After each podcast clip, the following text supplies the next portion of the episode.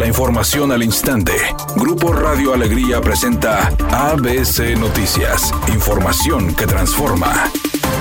¿Qué tal? Muy buenas tardes, esta es la información. Transportistas de carga pesada denunciaron que agentes de tránsito de Monterrey los extorsionan con mordidas que van de los 5 mil a los 15 mil pesos. Yair Matus, delegado de la Alianza Mexicana de Organización de Transportistas de Nuevo León, dijo que los agentes aprovechan las revisiones de rutina para extorsionar a los choferes en avenidas con alta afluencia de vehículos pesados. Operadores señalaron que en avenidas como Constitución, Revolución y Garzasada los cazan para quitarles dinero. ABC Noticias verificó que en esa zona existe un operativo vial de revisión. Matus denunció que sus agremiados reportan que el costo de la mordida oscila entre 5 mil y 15 mil pesos y además piden documentos federales, a pesar de estar impedidos por ser funcionarios municipales.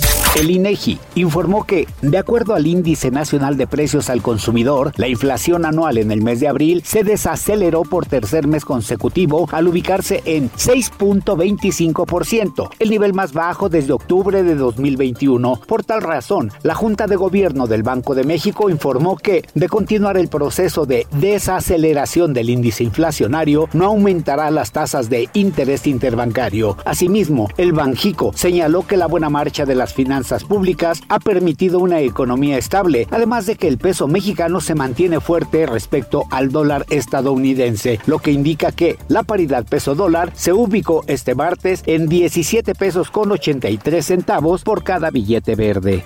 ABC Deportes informa. El equipo de Tigres va a tener la participación contra Toluca. Partido clave, sobre todo por el hecho de que Tigres ahora, jugando de local, ha resuelto un problema que se había presentado con el Chima Ruiz. ¿Se acuerdan ustedes que Tigres no ligaba partidos con triunfo? Incluso llegó a tener cuatro consecutivos con derrota en casa con la gente del Chima Ruiz. Pues ahora el equipo de Tigres con Ciboldi lleva cuatro triunfos consecutivos en casa. Vamos a ver si la localía sigue pesando. Le ganó dos veces al Puebla, una vez al Motagua y otro partido contra el equipo de León. ¡Que no pare! Ese buen momento de local del equipo de Tigres.